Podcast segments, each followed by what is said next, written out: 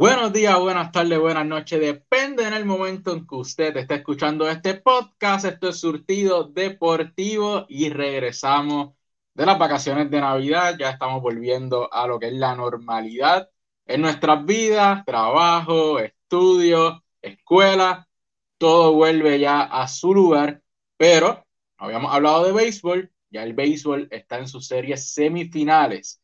Y para eso tenemos a quién al profesor Jorge Gogo Gómez con nosotros, que en estos pasados años siempre ha estado con nosotros para hablar de lo que es la Liga de Béisbol de Puerto Rico y la Serie del Caribe, también hemos estado hablando sobre ella en años anteriores. En esta ocasión vamos a hablar un poquito de lo que pasó en la temporada regular y de lo que ha estado pasando ahora en la serie semifinales. Buenos días, buenas tardes, buenas noches, Gogo. Saludos, Josian, para ti y para los amigos que siempre nos honran con su fiel sintonía. Saludos a todos, menos a uno. Gogo, esta temporada fue una temporada donde se añadió una novena nueva. Una novena que regresaba al béisbol aquí en Puerto Rico. Estamos hablando de una de las novenas más añoradas de su regreso por la fanaticada. Son los Leones de Ponce. Los Leones de Ponce regresan un gran cuerpo técnico, buenos nombres de jugadores.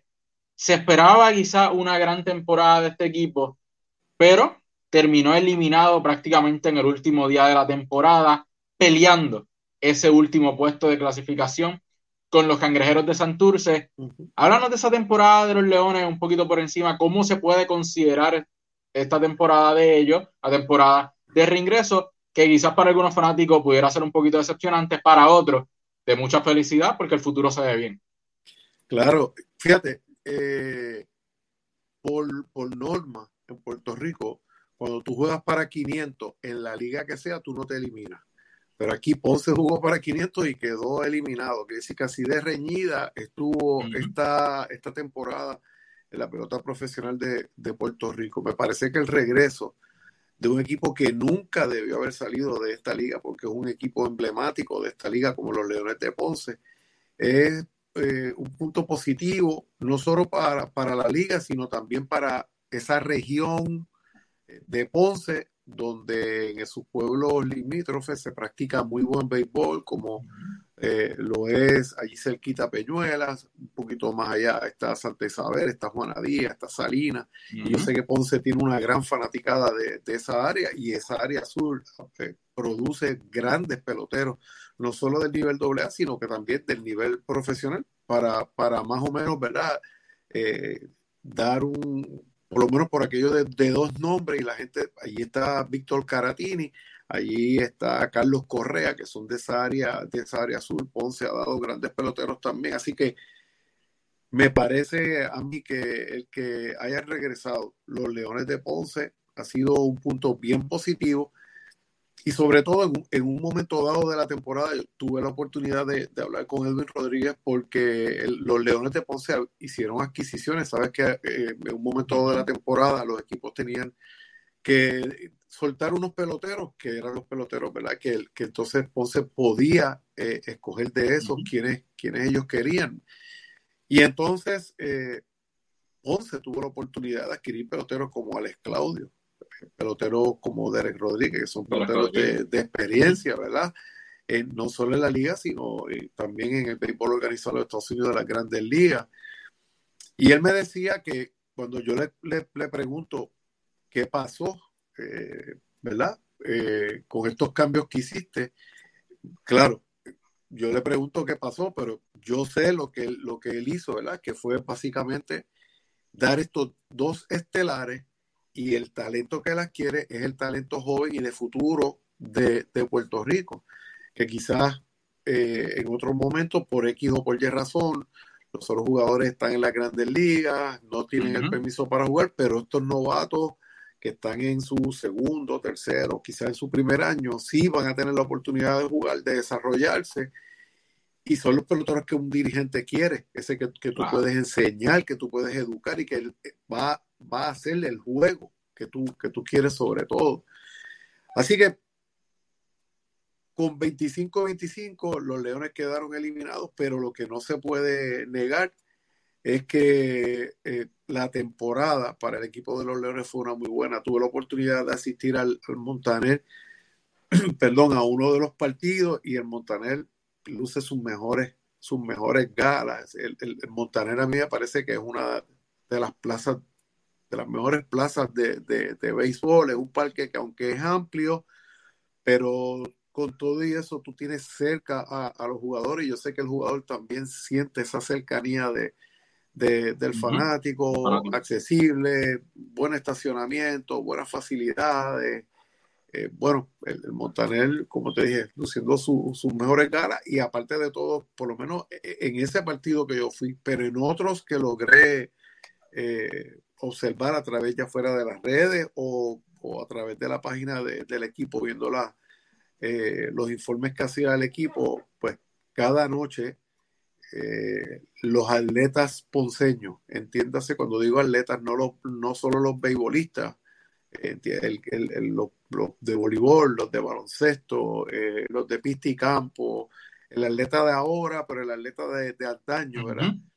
Llegaban al, al, al, Montaner a reunirse, a dialogar y a ver buen béisbol como el que le dio los Leones de, de Ponce. Así que tener los Leones en la liga es un plus eh, yo espero, ¿verdad? Que como regresaron los leones, quizá en un momento dado podamos tener a, los senadores o a los metros de San Juan. Y yo sé, ¿verdad? Que las facilidades están bastante malas, o bueno, no están malas, están obsoletas totalmente. Eh, que, que, la situación económica pues, está un poco difícil, pero quién sabe, ¿verdad? a mí me gustaría que en un momento dado a la liga regresaron los Lobos de Arecibo, que es un equipo también de mucha tradición en esta liga.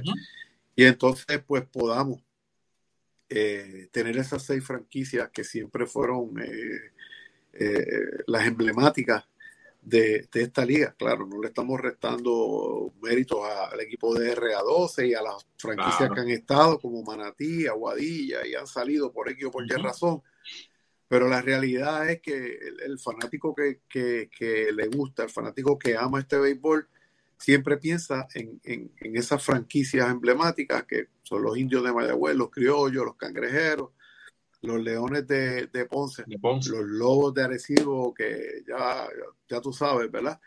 Y obviamente pues el equipo de Carolina. sería interesante que, que, se fueran añadiendo franquicias como está sucediendo dentro del baloncesto tanto masculino como femenino. Claro. O sea, incluso en el voleibol también eh, hemos visto mudanzas o equipos que, se integran.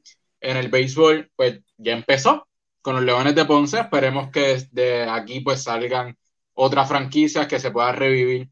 El buen béisbol que se jugó en algún momento hace muchos años atrás con más de seis franquicias y con un béisbol sólido donde las estrellas no se concentren en uno u otro equipo, sino que estén bastante distribuidas en toda, en toda, en todos los equipos de toda la liga. Hablando entonces de esos equipos, un equipo que ya lleva cerca de tres años en la, en la liga, es el equipo del RA12. Equipo que en sus primeros dos años era un equipo que se concentraba en jóvenes, de, en desarrollo.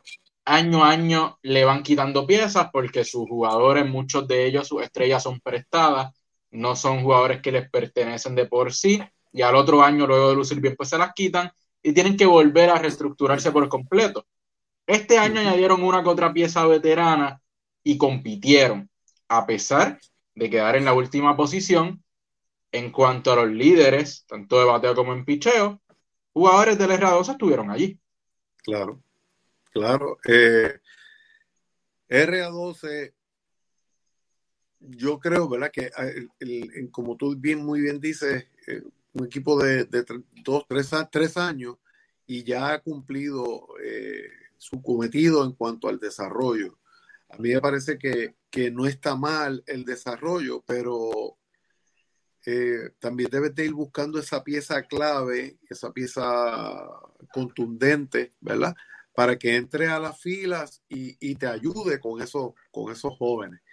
Eh, este año ellos tuvieron un veterano en su, en su alineación, como lo es Yadiel Rivera, y Yadiel tuvo una excelente temporada eh, con, con, el equipo de, de R12, yo creo que una de las temporadas como nunca él las había tenido en, en esta liga, pero sería bueno, ¿verdad? Que el equipo de, de RA12 en un momento dado, pues bueno, perfecto, tú vas a seguir con tu desarrollo, pero hay que poner unas piezas, hay que traer ese veterano o hay que traer ese refuerzo, hay que traer ese, ese jugador importado, porque una cosa es refuerzo, otra cosa es importado.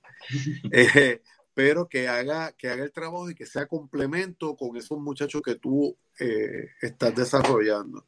Y eh, este, este, equipo de, de, de RA12, oiga, yo creo que, que antes de enfrentar este equipo de, de RA12, hubo varios equipos que, que, tenían que hacer, ¿verdad? Repartir ibuprofen uh -huh. para el dolor de cabeza porque mira que este equipo de RA12 jugó unos partidos muy buenos. Quizá en un momento dado la diferencia fue la defensa, un error, no cogió la bola, tiró mal, quizá en otro momento un corrido de base erróneo, quizás eh, se escaparon los juegos, el relevo no funcionó, el, el, pero la realidad es que son jóvenes que están en desarrollo, eh, que muchos de ellos ya están precisamente en su tercer año jugando esta, esta liga. Uh -huh y RA12 eh, coqueteó con eliminar a los indios, coqueteó con, con, no eliminar, pero sí sacar de la primera posición a los criollos de Cagua. Eh, oiga, los Leones la pasaron bien difícil con, con el equipo de, de, RA12 y también RA12 se apuntó una que otra victoria frente al equipo de, de Carolina, que aunque Carolina fue constante en todo momento, uh -huh. Carolina siempre uh -huh. estuvo en ese segundo lugar, pero en un momento dado, RA12 pudo haber bajado al tercer lugar al equipo de Carolina y quizás hasta un cuarto lugar. Pero eh, lo que es Mayagüez eh, y Ponce sufrieron mucho con el equipo de RA12. Así el A12 llegó a estar en la segunda posición al comienzo de la temporada, o sea, uh -huh. empezó bien la temporada. Y recordemos que este equipo la pasada temporada estuvo bien cerca de clasificar. Correcto. Y de eliminar a los gigantes de Carolina, que ese otro equipo que viene, venían de una temporada mala, en la realidad, uh -huh. y este año fueron el equipo más consistente detrás de los criollos durante claro. toda la temporada regular. O sea que el RA12 un equipo que vendió cara a sus derrotas, estuvo allí constantemente y sigue mejorando. Eso es lo importante. Año a año sigue tocando la puerta y no nos sorprendamos que en una o dos temporadas den el palo, estén en los playoffs y no solamente eso, sino que sea un equipo realmente peligroso para estas novenas en semifinales. Bueno, resaltar que mencionas el equipo de Carolina, ¿verdad? Que estuvo su constante fue en el segundo lugar. Ellos eh, hicieron ese empuje, ¿verdad? Para, para tratar de alcanzar a los criollos que, que básicamente la temporada la tuvieron en el primer lugar. Uh -huh. Pero yo no voy a meter la mano al fuego ni voy a defender a los gigantes, pero hay que recordar que los gigantes tienen un grupo de, de japoneses que ellos traen, perdón, que les rinde por un tiempo, pero que de momento esos japoneses se van. Y entonces ahí ya tú tienes una baja, ¿verdad? Normalmente estos japoneses son lanzadores y son lanzadores buenos, son efectivos en esta liga. Y ahí tú tienes una baja y entonces lo que ellos se van, tú tienes que hacer la gestión para ver o esperar quiénes se eliminan en, en, República Dominicana y que tú puedas traer esos jugadores de acá, de República Dominicana acá a Puerto Rico. Y, y complica un poquito el, el, el panorama, ¿verdad? Pero Carolina no se quedó atrás. Carolina hizo los movimientos, trajo un segunda base, trajo un relevista de la República Dominicana, trajo un japonés eh, uh -huh. eh, que es jugador del cuadro, que es, ese se les quedó, ¿verdad? Y, y le, le, le, le, estuvo eh, trabajando mucho más tiempo que los que trajeron primero. Yo diría, ¿verdad? Que, que en el caso de los gigantes de Carolina, la diferencia está en, en estos jugadores que vienen con fechas definidas. Si esos jugadores de fechas definidas eh, se lo hubiesen se le, se le, hubiesen quedado al equipo de los Gigantes de Carolina, el cuento sería otro. El cuento sería otro, porque fueron jugadores piezas clave en un momento dado entre los líderes de efectividad, entre los líderes de victoria, eh, entre los líderes de bateo y pues ya cumplí me voy. Es más, antes se iban el 31, ya no se van el 31, ya se van el 24, el 23, se le van, se le van antes. Entonces, tú pierdes esas piezas, quizás es lo que consigues algo, tienes que jugar con el banco, no es lo mismo y ahí está la diferencia. Pero el juego de Carolina no, ¿sabes? no se le puede quitar la, la, excelencia que ellos tuvieron en el terreno de juego. Y de ello vamos a hablar más adelante en esa segunda serie, pero vamos a hablar de los indios. Los indios fue una temporada de inconsistencia, tuvieron buenos momentos comenzando la temporada, luego vimos un bajón que los puso a peligrar la clasificación, hacen cambio de dirigente, las cosas funcionan y ahora mismo Bogo se encuentran a un partido de la final nacional de la Liga de Béisbol de Puerto Rico, la Liga Roberto Clemente, comandados por estos jugadores que van a ver en pantalla. Blaine Cream, que fue refuerzo la pasada temporada. Esta temporada no lo habían traído, lo traen junto con ese cambio de dirigente. Le responde a los indios de Mayagüez 267 de bateo, 4 hits, 2 dobles, 2 RBIs y los hermanos Palacio. Ambos le han jugado muy bien a los indios. Ofensivamente, Josh Palacios, 313 promedio de bateo y Richie Palacios, 294 de promedio de bateo. Gogo, háblanos de estos indios de Mayagüez que empezaron un poquito frío y ahora se encuentran a las puertas de la final. Ay, ay, ay. Cuando uno, cuando uno no se pierde un partido. Solo García, uno, ah, de momento las alegrías eh, por los últimos años, ¿verdad? Como que las alegrías eran menos las tristezas eran más. Eh, pero a uno le gusta el béisbol, a uno le gusta ir a ver el béisbol y disfrutárselo. Y a mí me parece que el, equipo de, los indios con, pues, obvio, hay un cambio en el mando de, los indios, viene otro tipo de, dinámica, ¿verdad? En el caso de Mato, un poco más estricto eh, con sus jugadores. El, caso de, de Maco es el tipo de dirigente que los deja, los deja jugar, ¿verdad? Y deja que el jugador en su momento dado eh, tome su propia, su propia decisión eso fue el éxito de Maco con los pillos de Maco cuando dirigió el equipo de, de San Juan. Y ahora pues está haciendo la magia nuevamente con el equipo de, los indios de Mayagüez. Eh, mencionaste a los hermanos Palacio. Yo le sumo a, los hermanos Palacio eh, Chávez John, el, jardinero central. Eh, los dos hermanos Palacio y, y Chávez John son el tipo de, jugador que en, mis tiempos, cuando, cuando muchachitos, nosotros le decíamos a ese tipo de jugador el fosforito.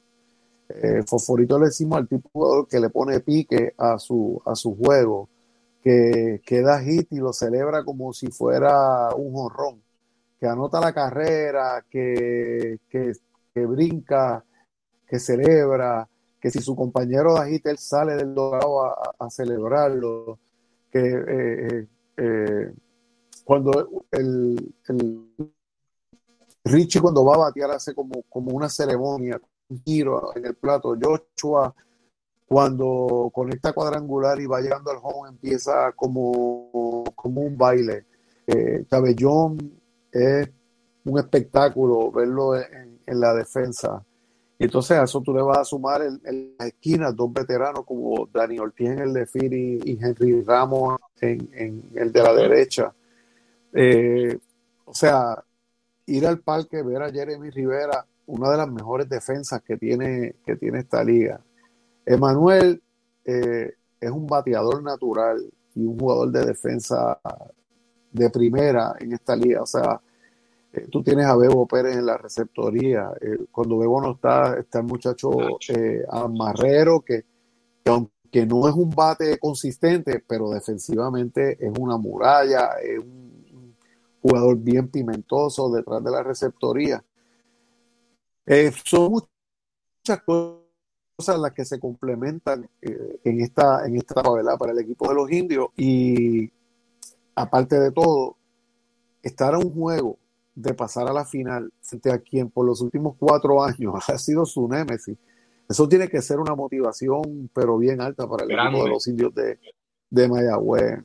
la motivación tiene que estar por todo lo alto, ¿verdad? Porque tú tienes que tratar de ganarle a quien te ha hecho subcampeón en los últimos cuatro años y lo tienes ahí a punto de, a punto de, mate, ¿verdad? Eh, quizás mucha gente dirá, pues nos vemos el sábado en el Choro. Yo prefiero que sea el viernes eh, en, Cagua, ¿verdad? No por, no, no por nada, ¿verdad? En contra de, de, los criollos, ni, es porque, oiga, cuando eh, usted no puede dejar que ese gallo se levante, porque si ese gallo se levanta, la vida se, la vida se le va a hacer bien imposible. El corazón del campeón. no, Caguas tiene un equipazo. O sea, Caguas en cada posición y ellos hicieron los arreglos, ¿verdad? Para traer a, los jugadores eh, claves cuando se le fueron sus su, su jugadores importados, pues rápido recurrieron a la República Dominicana, Angel Beltré, eh, Ronnie el Felino Rodríguez, o sea, son jugadores de mucha experiencia en estas ligas invernales y, y, que saben jugar, que saben jugar el béisbol. Y pues, cuando yo te digo, ¿verdad? Tiene que ser el viernes, pues porque tú no puedes dejar que ese gallo coja vida nuevamente porque pues, se puede venir la casa encima y, y, la, puede haber un giro, ¿verdad? Y puede haber un decisivo el domingo. Así que a mí me parece que el equipo de, los indios de, de, Mayagüez es el equipo, ¿verdad? Obviamente que, que ahora eh, la bola está en su cancha, están disfrutando de esta, de esta serie, la motivación está bien alta. Yo creo que el, el, tu poder darle un puntillazo a, a, los criollos eh, es un, plus y de esta serie criollo e indio, a mi entender, debe salir el campeón de Puerto Rico. El que gane esa serie debe ser el campeón de, Puerto Rico. Gogo, hay un lanzador que ha dominado a los criollos. Daryl Thompson.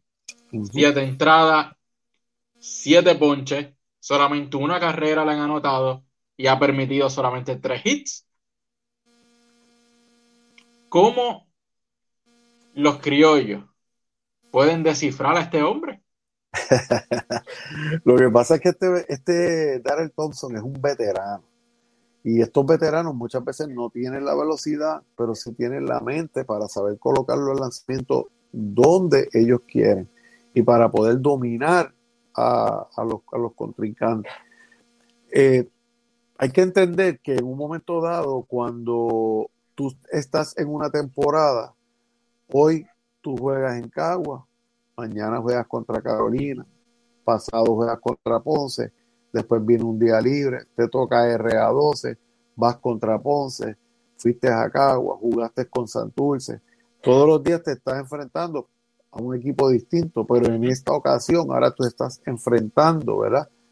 Diariamente al mismo equipo ahí cambia la estadística, ahí cambia el estudio que se hace de, cada jugador, tienen más concentración y hasta el momento ¿verdad? el resultado ha sido positivo para, el equipo de, los indios. El, último partido en el Cholo García que, lo lanzó el veterano Miguel Martínez, Miguel estuvo súper dominante frente al equipo de los críos de Cagua y no era... Eh, tirando piedra, ¿verdad? No, estaba 90, 95, 96. Su lanzamiento, yo creo que el más, el más alto de los lanzamientos de, Miguel fue 82, 83 millas. Pero Miguel ha desarrollado un cambio de velocidad que vuelve loco a los bateadores, sea o sea derecho. Miguel sabe lanzar, es un, veterano de, esta, de esta liga y pues como te digo, eh, es cuestión de, esos análisis, de esa analítica que se hace ahora en el béisbol. Al momento esa analítica está a favor de, los indios de, Mayagüez y, ¿verdad? volviendo a tu pregunta, ¿qué tal el Thompson? Es un veterano. Eh, Miguel Martínez es un veterano. Eh, Ronnie Williams y, Brendan Webb son lanzadores jóvenes pero con vasta experiencia y de segundo año con, con Mayagüez, que conocen muy bien esos, esos jugadores. Eh, como te digo, Mayagüez tiene que, ir a buscar ese juego del viernes, que es el, juego importante, ¿verdad? Eh, para tratar, porque todavía le quedarían, si, si pierde el viernes, todavía le quedan dos oportunidades. Pero vuelvo a lo mismo, tú no puedes dejar que ese gallo se levante. Gogo, entonces vamos a hablar de la contraparte, que son los criollos de Cagua. Los criollos han sido liderados por Edwin Díaz, Jonathan Morales y Luis Vázquez, especialmente Jonathan Morales, promediándole 417 en promedio de bateo, con 5 hits, un doble, un home run, un RBI. Edwin Díaz 267 y Luis Vázquez 231. Los criollos fueron el equipo que terminó en la primera posición en la temporada regular, el equipo que dominó a todo el mundo y terminó cómodo en esa posición. Y ahora están en un juego de la eliminación. ¿Qué pasó con los criollos? Pues fíjate, cuando uno lleva mucho tiempo viendo, viendo el béisbol y asistiendo a las canchas a los parques, donde haya béisbol, voleibol, baloncesto, uno siempre, ¿verdad? Uno siempre va, tú mejor que nadie sabes que a veces tú tienes una temporada como la que tuvieron los criollos y el segundo lugar tuvo tropiezos y el tercer lugar tuvo tropiezos y el cuarto lugar se le fueron los peloteros. El quinto lugar eh, eh, luchó ese quinto lugar, pero se eliminó. El sexto te, daba dolores de cabeza y tú estabas bien tranquilo de arriba con todos tus peloteros, con, toda tu maquinaria sin, ningún tipo de problema. Y eso fue durante la temporada regular, ¿verdad? Entonces, cuando llega este, este momento, ahí es cuando las cosas cambian, que es posiblemente lo que esté pasando en el caso de los criollos, ¿no? Las cosas cambian. Los demás equipos ya esa parte la pasaron y ahora en esta parte de la temporada es que te toca a ti eh, las situaciones. Eh, no, no, no tienen problemas de, lastimadura, no tienen, pero entonces el juego eh, alegre, el juego bonito, el juego del robo, el juego del toque, durante la temporada te salió y ahora no te ha salido, los movimientos de lanzadores eh, en relevo, no te, no te han llegado los relevos tan efectivos como tuvieron durante, como estuvieron durante la temporada, y todo ese montón de factores, ¿verdad? Que durante la temporada fue una chulería, de momento se te complica en la serie. Cuando más importante es porque si ahora tú pierdes, no hay mañana. Pero así son, ¿verdad? Así es, así es el béisbol. Eso, eso es lo que hace al béisbol y lo que hace al deporte eh, bonito, ¿verdad? Que, que muchas veces yo no, no voy a, no quiero tocar ese tema porque estamos hablando de béisbol, pero usted sabe lo que pasó con los atléticos, ¿verdad? Hasta dónde llegaron los, los atléticos. Y entonces no fue que llegaron por, por, por, porque hicieron una rifa y llegaron allá arriba, no, fue por mérito propio ganándose a los grandes, ganando a los grandes. Eso pasa pasa en, en, el béisbol y, en esta temporada, ¿verdad? Luego te digo, no, no conozco al momento lastimaduras del equipo de, los criollos, pero ese batazo grande, como eh, durante la temporada ocurrió con Edwin Díaz en juegos donde empujó seis carreras, en otro juego empujó siete carreras. Eh, esa defensa impecable de los criollos que en un momento durante la temporada los tuvo ahí Ahora en esta serie, eh, jugadores le han llegado a la pelota, se confunden uno con el otro y entonces la bola cae en el medio de los dos. La, bola la ha dado en el guante y se le cayó a la defensa. O sea, todas estas cosas que el, equipo contrario o los otros equipos vivieron durante la temporada regular, ahora se invirtieron los papeles. A los, a, los equipos le está saliendo y al tuyo pues estás teniendo, estás teniendo los problemas. Pero eh, yo te digo, es una serie que hay que llevarla poco a poco, ¿verdad? Y esto es, según tú tienes la serie de día a día, tú una serie de inning a inning, porque el equipo de, los criollos de Cagua en cada una de las posiciones las tiene bien cubiertas. Y hace un rato mencionaste a, Luis Vázquez. Luis Vázquez es un prospectazo y es un candidato.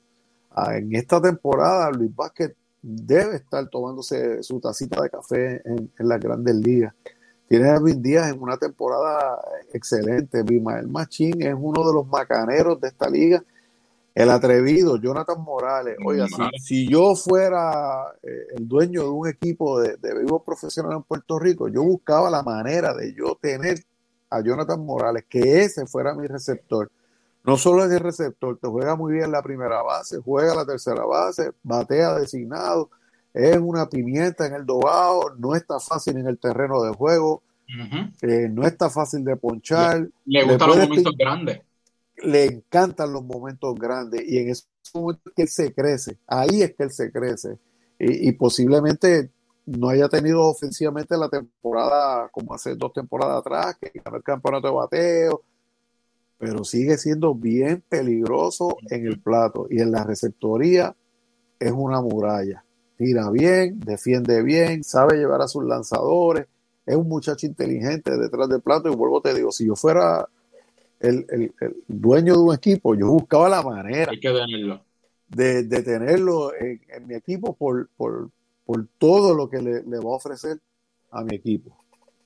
Vamos a lo que es la comparación entre ambas novenas, Mayagüez está bateando mejor, duplica en carreras anotadas a los criollos de Caguas, domina en lo que son los hits claramente, en dobles por uno, en triples ninguno de los dos equipos ha logrado uno, cuadrangulares 2 a 1 y en RBI 13 a 7.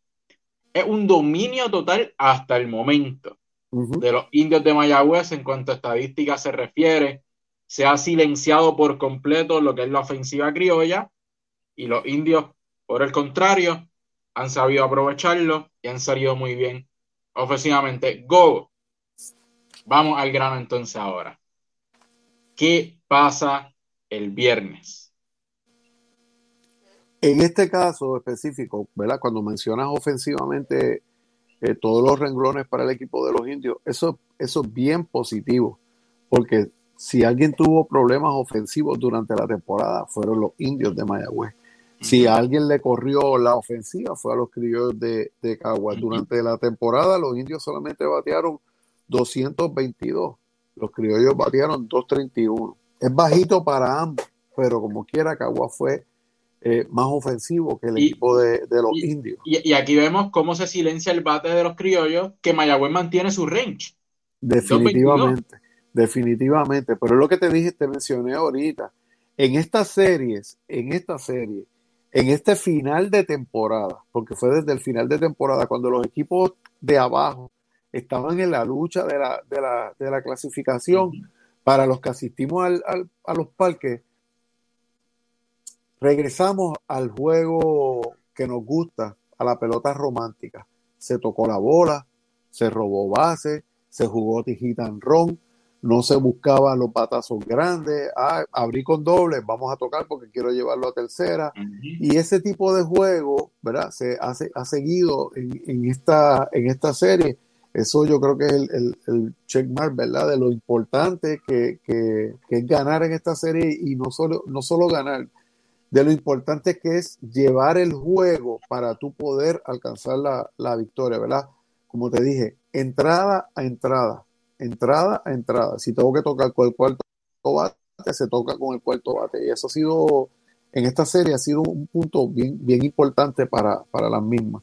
Si Mayagüez quiere ganar, si Mayagüez quiere ganar, tiene que enfrentar a, a Francis, el lanzador de los críos de Cagua, que estoy casi seguro que es el lanzador que va a tener Mayagüez en la, eh, perdón, Caguas en la loma y yo asumo, ¿verdad? Dejándome llevar por las rotaciones que tiene que ir, eh, debería estar Ronnie Williams. Eh, y en una temporada, casi una temporada de picheo, porque el picheo fue dominante para todos los equipos en la temporada. Perdón, a mí me parece que si Mayagüez quiere alzarse con, con la victoria, tiene que seguir el juego alegre, tiene que seguir atacando eh, el picheo de los críos de Cagua, tiene que seguir jugando el fundamento, toca, roba, adelanta a los corredores, tiene que seguir con ese juego eh, pimentoso que hasta ahora han tenido. Por el contrario, los criollos, si quieren salir adelante, hay que atacar rapidito a los lanzadores eh, de los indios. Hay que aprovechar eh, el picheo cuando está en la zona o, aprovechar el conteo, ¿verdad? Aprovechar el conteo para, hacer el bateo. Claro, hay, hay, hay detalles que uno observa, ¿verdad? Y, cuando uno está, pues, en este caso, de, privilegio por, por mi trabajo fotográfico, estoy en el terreno. Y hay momentos dados donde yo sé que, le hablaron al, bateador y le dijeron, mira, eh, eh, si entras en este conteo, hazle swing a la bola o hazle swing a la primera bola, porque viene, él va a buscar la zona, hazle swing. Pero lamentablemente el batazo salió duro a las manos de la segunda, tiraron al short, pisó a la primera, doble play. No salieron, ¿verdad? No salieron la jugada. Por eso es que te digo que el juego inning a inning, el juego de fundamento es bien importante. Y sobre todo, eh, la defensa, si quiere ganar, el que quiera ganar tiene que jugarla impecable. Más que nada, los errores mentales. No fallar en los corridos, eh, no fallar el hit and run para que a tu corredor le den ahora la segunda base, eh, no fallar en la colocación buscando ¿verdad? el chief, el famoso chief para, para donde batea ese, ese jugador, eh, como te dije, hace un ratito te dije, para mí, el que gane de Caguas y Mayagüez debe ser el campeón de Puerto Rico. Y con eso vamos entonces a la otra serie.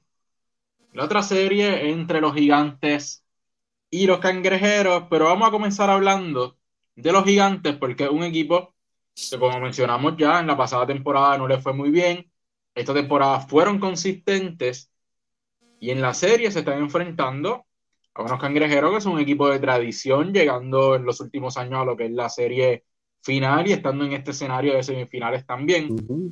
Los gigantes, con serie empate 2 a 2, han sido liderados por Tizun Shechen, que es el, el asiático que nos mencionabas tú anteriormente, Anderson Félix y Osi Martínez. 333 Chen, 308 Anderson Félix, 375 Osi Martínez. Pero los gigantes no han tomado ventaja en esta serie todavía. Es como si no hubiese pasado nada. El viernes, uno de estos dos equipos va a tomar la ventaja, pero vamos a el primero de los gigantes.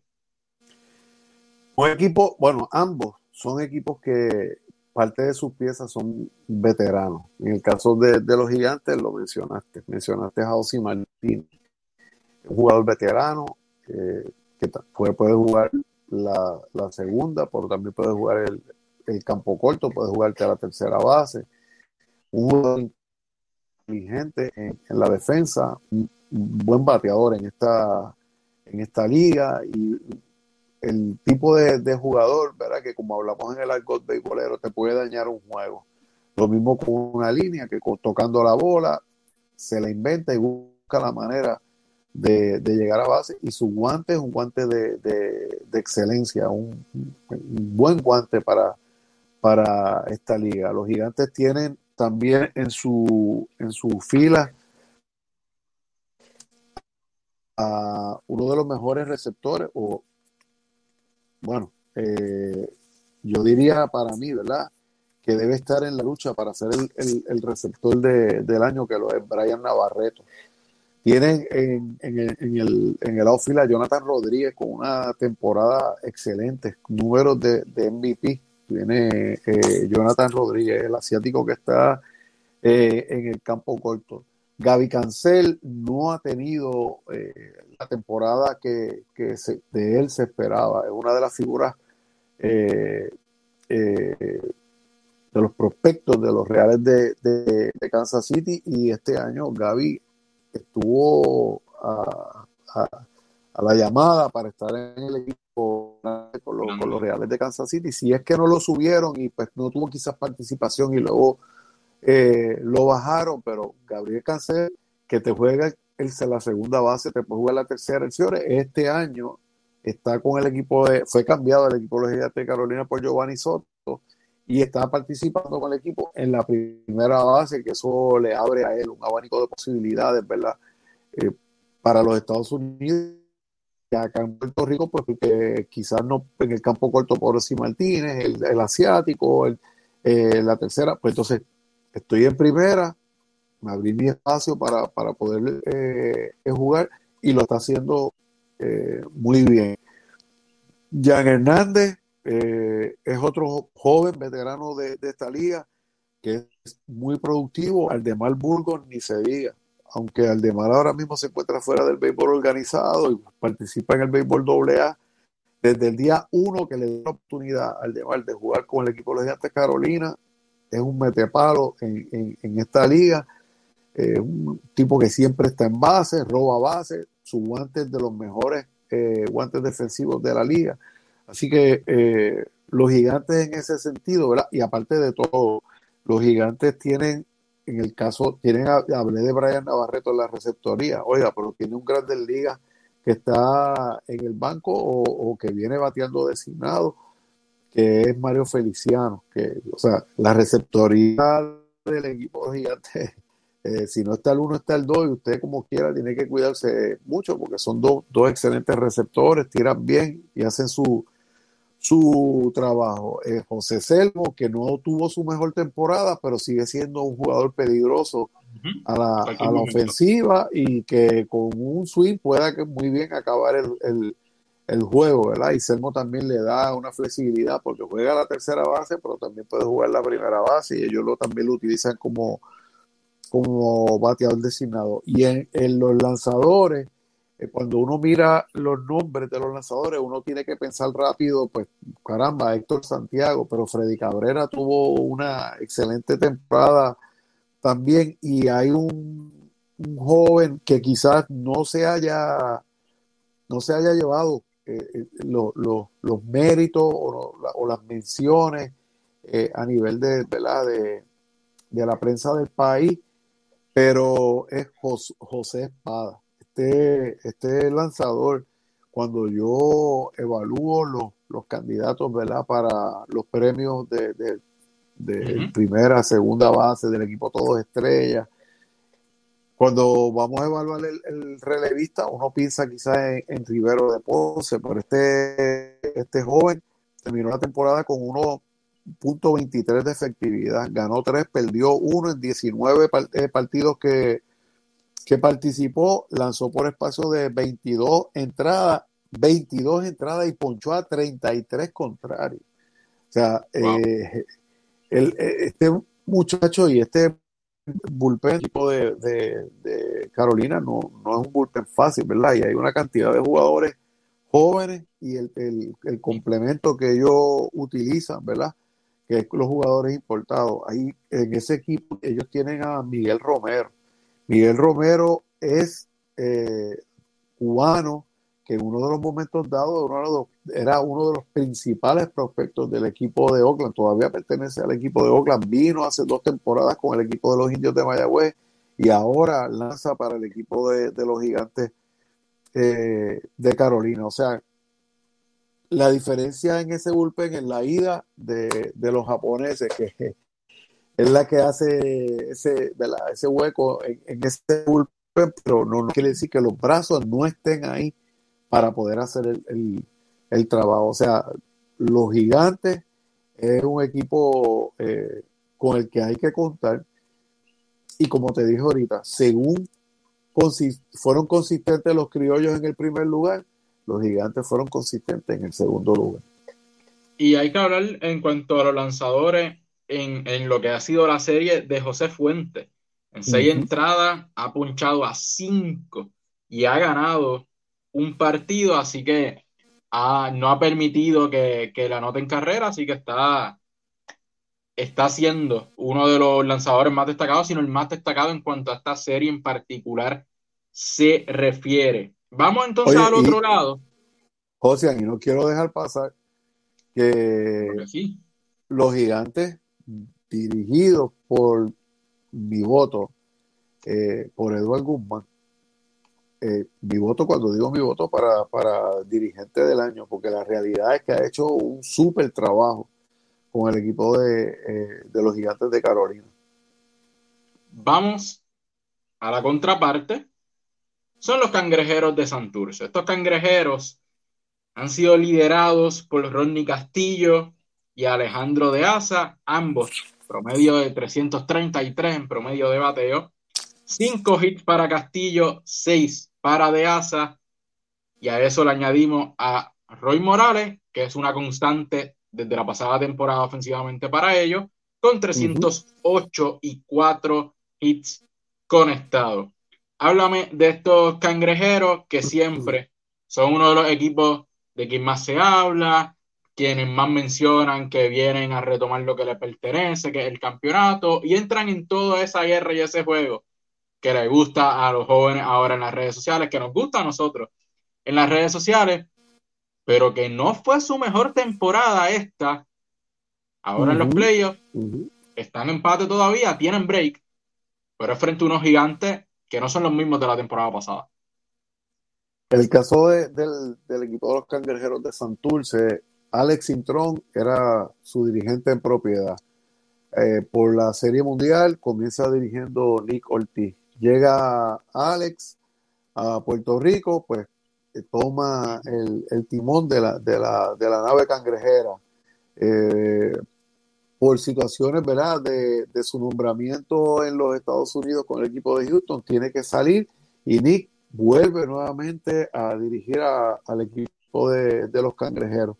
Eh, el equipo decidió hacer el cambio y a última, finalizando la temporada, nombraron a José Pito Hernández como, como su dirigente. Eh, Pito dirige el, el, juego para que los, los cangrejeros clasifiquen y entonces él entra en una condición de salud, se enferma y está dirigiendo el equipo Carmelo Martínez. Y entonces eh, ahí en la dirección como que los, los, cangrejeros han estado, ¿verdad? Un poquito, se le ha hecho un poquito difícil la, dirección. Pero jugadores veteranos, eh, jugadores como Runey Castillo es un veterano y en esta liga Runey es productivo eh, y estuvo entre los líderes de bateo durante, durante la temporada. Ellos traen, consiguen a Alejandro de Asa. Alejandro de Asa es un veterano, eh, pero defiende bien el plato, choca la bola. No es un bateador de batazos kilométricos, pero está todo el tiempo en base. Aunque es un veterano, mueve bien sus piernas, filea mucho. Pedro Soto, que estuvo entre los líderes de, cuadrangulares, una de las principales figuras noveles del equipo de los Astros de Houston. El equipo tiene la esperanza cifrada en este, en este jugador también cubano y que eh, se espera, ¿verdad? Que si no este, el próximo año ya él esté en, la, en las grandes ligas con el equipo de Houston y Santurce lo tiene dentro de, eh, de su fila. Aunque en el caso de Santurce tuvo una cantidad de jugadores en entrada y salida. Por ejemplo, aquí tengo, eh, comenzaron con Gabriel Arias. Gabriel Arias eh, se fue. Ellos tuvieron a Didi Gregorius. Gregorius se fue. Entonces, con los veteranos que ellos tienen, ese tipo de jugador, eh, como te dije, Runey, Alejandro de Asa, Yariel González, Pedro León, Jack López, Roy Morales, que los últimos años en Puerto Rico se ha vuelto un macanero, ha sido bien consistente con, el madero al hombro. Esos jugadores han hecho eh, ¿verdad? su trabajo. Yo creo que los cangrejeros han tenido eh, la misma situación que tienen los gigantes con los japoneses. Pues eh, Santurce está en la misma situación con sus jugadores nativos y, y, su, y su refuerzo, ¿verdad? sus americanos entran, salen, se fue uno, llegó Norel, Norel González, eh, y hay que ver, ¿verdad? Si estos jugadores vienen de jugar, están, vienen de otras ligas, si estos jugadores vienen de su casa eh, y no hacen un swing desde octubre, que fue eh, su, último juego, ¿verdad? Y, lo estamos viendo. si vamos a, a la estadística, los refuerzos no le están produciendo quizás como esperan. Norel González no ha bateado en siete veces caído a la caja de bateo. Pablo Sandoval en once ocasiones no ha podido conectar la bola y de la misma manera Magneuris Sierra, que en 10 ocasiones ha ido a la caja de bateo, no ha podido hacerse justicia tampoco. Estamos hablando de unos cangrejeros que dependen de cuatro jugadores en la ofensiva nada más. Nadie más batea. Correcto. Y estos jugadores eh, eh, son jugadores con experiencia de, de grandes ligas. Pero ahorita te mencioné, en un momento te dije, eso es lo bonito del béisbol, ¿verdad? Oiga, ¿quién fue el campeón bate de esta liga? Rubén Castro. La mató, la mató. Vino el equipo de Carolina y lo cogió de refuerzo. ¿Cuántos turnos lleva Rubén Castro esta serie frente al equipo de los Guerreros de Santurce? ¿Cuántos ha podido conectar?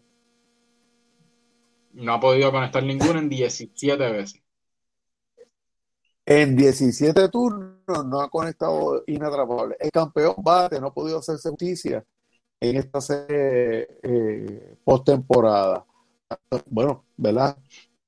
Y oiga, si alguien ha sido privilegiado, si alguien ha sido bendecido en estos últimos años, eh, Rubén Castro. Su última participación en los Estados Unidos en, con el equipo en Liga Menor con Houston, él quedó campeón. Viene a Puerto Rico a, a, jugar por los cangrejeros de Santurce. No tiene mucha participación en la parte pandémica. Hay una reorganización en las ligas menores y él queda libre en, eh, en la organización de los Astros de Houston. Solicita a jugar para jugar en béisbol AA. Él termina esa temporada con el equipo de los Cangrejeros de Santurce y se va a jugar Liga Independiente y queda campeón en la Liga Independiente. Solicitó la AA, va a jugar con el equipo de, de Yabucoa y queda campeón bate, jugador más valioso. Viene a jugar a. Se termina después de jugar siendo el campeón bate más valioso, regresa a la Liga Independiente y vuelve y queda campeón regresa a Puerto Rico, Santurce lo deja libre, lo coge el equipo de RA12, queda campeón bate de, la liga y en ese interín él estuvo dos semanas fuera porque estuvo representando a Puerto Rico que ganó eh, el campeonato en las Bermudas, en Bahamas, creo que fue, si no me falla la mente, en Bahamas, queda campeón. Entonces regresa para darle continuidad a lo que estaba haciendo la Liga de Puerto Rico y queda campeón bate. Oiga, y en algún momento iba a pasar que quiere más bendiciones que esa y yo me alegro por el muchacho porque personalmente lo conozco y, quizás yo, yo lo que creo es que eh, ese choque de quedar libre en los Estados Unidos lo, y, recibir la oportunidad entonces de juego en las ligas independientes, venir a Puerto Rico y vivir el juego del béisbol AA lo ayudó a madurar como jugador a ser quizás más paciente en el plato, a ser más selectivo con, los lanzamientos para, ¿verdad? Para, para eh, hacerle el swing a la pelota y llegar a la base, a empujar la bola hacia un lado, hacia el otro, a, dar la bola, a tocar la bola, hacer de todo eh, en, el béisbol, ¿verdad? Lo ayudó a, madurar y, que conste, es joven. No quiere decir que porque está en la doble A, porque está, jugando Liga Independiente no tenga la oportunidad de regresar al béisbol organizado, porque René Rivera fue dejado libre de la Grandes Ligas y vino a jugar en béisbol AA y tuvo una buena temporada y lo volvieron a firmar en el béisbol organizado y llegó a estar a, la, su, entonces sí subió a las Grandes Ligas, estuvo con los Mets, estuvo con Seattle, estuvo con Cleveland. Eh, ¿Cómo te puedo decir? Eh, como te digo, lo bonito del béisbol, el campeón va a llevar de, de 17-0 y aquí hay dos equipos enfrentándose que ambos equipos, ambos equipos están llenos de veteranos. Vuelvo y te digo, como decimos en el argot del béisbol, son zorros que saben jugar el béisbol. Muchas veces no tienen ni que recibir la instrucción del dirigente. Saben que me toca el turno y que este es el turno de tocar. Saben que este es el turno de hit and que este es el turno grande, que este es el turno que tengo que poner la bola en juego, porque no es que yo para ganar el juego yo no tengo que dar el hit. Yo creo que tengo que empujar la bola detrás del corredor y mover el corredor una o dos bases más. ¿Ves? Esa es la importancia del juego. Y es la veteranía que tienen ambos equipos, tanto los cangrejeros como el equipo de, Carolina. Los que los tienen en una serie bien reñida Una serie que está empate y aquí vamos a ver los numeritos, porque los números en esta ocasión no mienten. 1.85 promedio de bateo de Santurce, 1.91 de Carolina, pero en las siguientes estadísticas están bien similares. Una carrera anotada más para Carolina, un hit más para Carolina, un doble más para Carolina, un triple más para Carolina, de igual manera, un cuadrangular más para los gigantes, empates en el RBI. Así que allí estamos viendo cuán cerrada ha sido esta serie y las estadísticas así lo representan. Gogo, serie empate. El viernes uno de estos dos equipos va a picar adelante. Va a poner la serie 3 a 2. ¿Cuál de los dos equipos tiene más probabilidad de llegar a, ese, a esa final de nuestra liga frente a lo que presumimos serán los indios de Mayagüez? El que menos errores mentales cometa. Tiene aún siendo dos equipos veteranos. O sea, el que aún, siendo equipos veteranos, eh, en esas estadísticas que presentaste, refleja lo que ocurrió durante toda la temporada. 1.85 los cangrejeros, 1.91 los gigantes. Lo que ocurrió durante toda la temporada para todos los equipos, la ofensiva no fluyó, fue una temporada de picheo. Fue una temporada de picheo. Entonces, un lanzamiento mal colocado a un bateador de fuerza puede virar el juego. ¿Ves?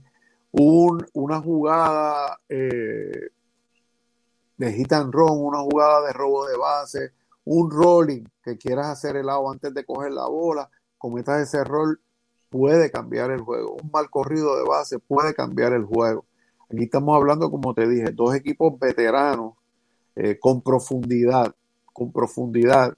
Y, y quizás usted dirá, ah, pero tú le dices profundidad que venga fulano, sutano del banco a batear. Bueno, pues que el problema es que fulano, sutano son veteranos y saben el trabajo que tienen que hacer y como vuelvo y te digo, eh, el béisbol, tú, tú no tienes que dar cuadrangulares para ganar, tú tienes que tocar la bola, robar bases, mover los corredores y tú ganas. Porque en este, en este deporte tú ganas con una carrera de ventaja. Aquí no es que tú ganas y para completar, aquí no se juega por tiempo. Aquí no se juega por tiempo. O sea que tú ganas aquí por una, por una carrera. Y esa es la que tú tienes que buscar. Y buscar que tu picheo sea consistente. Y buscar que tu defensa eh, sea consistente. La defensa y el picheo te ganan los juegos. Entonces tú tienes que enfocarte en que esos dos equipos, eh, eh, en que tu equipo específicamente esté enfocado en eso. Y entonces acá, que el bateo que no ha fluido de toda la temporada y tampoco la serie, yo me las invento, yo busco, yo toco la bola. Vuelvo y te digo, a final de temporada, cuando los equipos estaban luchando, esa clasificación, aquí se olvidó el Chief. Yo vi los equipos tocando la bola, yo vi los equipos adelantando los corredores, jugando gitarrón, haciendo el juego pequeño, porque en una temporada de picheo tú necesitas una carrera para ganar, porque tú sabes que tu picheo va a hacer el trabajo. Exactamente. Gogo, con eso ya terminamos de analizar lo que son las series, lo que pasó más o menos en la temporada. Sí, como siempre, gracias por estar conmigo. Comenzamos este año con este podcast de béisbol, dándole un brequecito a lo que es el baloncesto, que sé que les debo hablar sobre el BCN, que hay muchas noticias. Vamos, vamos a hacer un resumen de todas las firmas y todo lo que ha pasado para que usted se entere ya quedando menos de 70 días más o menos para comenzar la temporada, que también esperamos anunciarle buenas noticias próximamente. Y nada, Gogo, muchas gracias por estar conmigo, por hablar de béisbol, que es otro de nuestros deportes nacionales que más la gente sigue, que más la gente se disfruta y que a veces no se le da la importancia que se requiere dentro de este tipo de medios en los que estamos tú y yo. agradecido siempre por la oportunidad y a los amigos fanáticos asista, asista al parque, asista al parque. Eh, al que le gusta el béisbol, eh, y hablo por mí, al que le gusta el béisbol, muchas veces yo no miro eh, si en el terreno de juego está el veterano, en el terreno de juego está aquel que lo votaron de México, lo votaron de Colombia, lo votaron de Panamá, el que no batea la bola, el que el pitcher que le dan, que, que esa efectividad está en seis al que le gusta el juego como a mí, yo voy a ver el béisbol. Una de las cosas, ¿verdad? Que nosotros a veces tenemos, eh, que, a veces se toca, yo como que de momento no, no, acostumbro a eso, es que a veces decimos, mira, este, el equipo cambió a fulano por, por sutano. Ah, pero ve acá, si fulano en Estados Unidos lo que batió fue punto bicicleta, está bien, pero fue en Estados Unidos, pero ese fulano aquí en Puerto Rico siempre ha sido un jugador efectivo y siempre ha sido un buen jugador. Y tú no necesitas lo que se, tú no necesitas ganar en Estados Unidos, tú necesitas ganar aquí, en la liga de aquí, ¿verdad? Así que al, fanático apoye a, su, a su equipo de predilección, sea los cangrejeros, sea los gigantes, eh, sea los indios, sea los criollos, apoye, apoye la, apoye la liga y eh, a la liga, porque yo sé que la gente en la liga, ¿verdad? Este tipo de programación un poquito más adelante la ve también. A la liga, no abandone a sus fanáticos el día que den el tercer out y se declare el campeón. Ese día es cuando más hay que trabajar informando a la fanaticada de dónde están sus jugadores en ligas menores, cuánto están bateando, en qué clasificación están, porque a veces pasa que el fanático va al parque y ahí dice, mira, eh, el número, pusieron a un segunda base ahí, el número 8, Josian Ramos, ¿y quién es ese? ¿Y de dónde es? Entonces, uno, uno que sigue el béisbol sabe que Josian lleva dos, tres años como novato jugando, pues ese tipo de promoción, esos muchachos que están empezando, la, la, merecen, y no ellos, la merecen que está en México, la merecen que está en Taiwán, la merecen el que esté en la Cochinchina, donde quiera que esté un puertorriqueño jugando, merece que el pueblo deportista, el pueblo beisbolero, sepa dónde está y, cómo está eh, su producción allá. Así que, que eso suceda. Yo te agradezco la oportunidad, como siempre. Sabes que siempre tienes mi, respeto y que siempre estamos a tu orden. Gracias, Gogo. Recuerden seguirlo en todas nuestras redes sociales: Facebook, Anchor Radio, Instagram, Spotify. Aquí, por nuestro canal de YouTube como Surtido Deportivo. Dele like, dele a la campanita, suscríbase y comparta para que otros también disfruten de nuestro contenido. Y si es de San Germán o por los limítrofes, todos los sábados de 6 a 6 y 30 de la tarde por Radio Sol 1090 AM Surtido Deportivo en Así Somos en el Deporte, con el resumen semanal de lo más importante dentro del mundo del deporte, específicamente a nivel nacional, resaltando las ligas y los atletas de nuestro país. Esto fue Surtido Deportivo. Nos vemos en la próxima.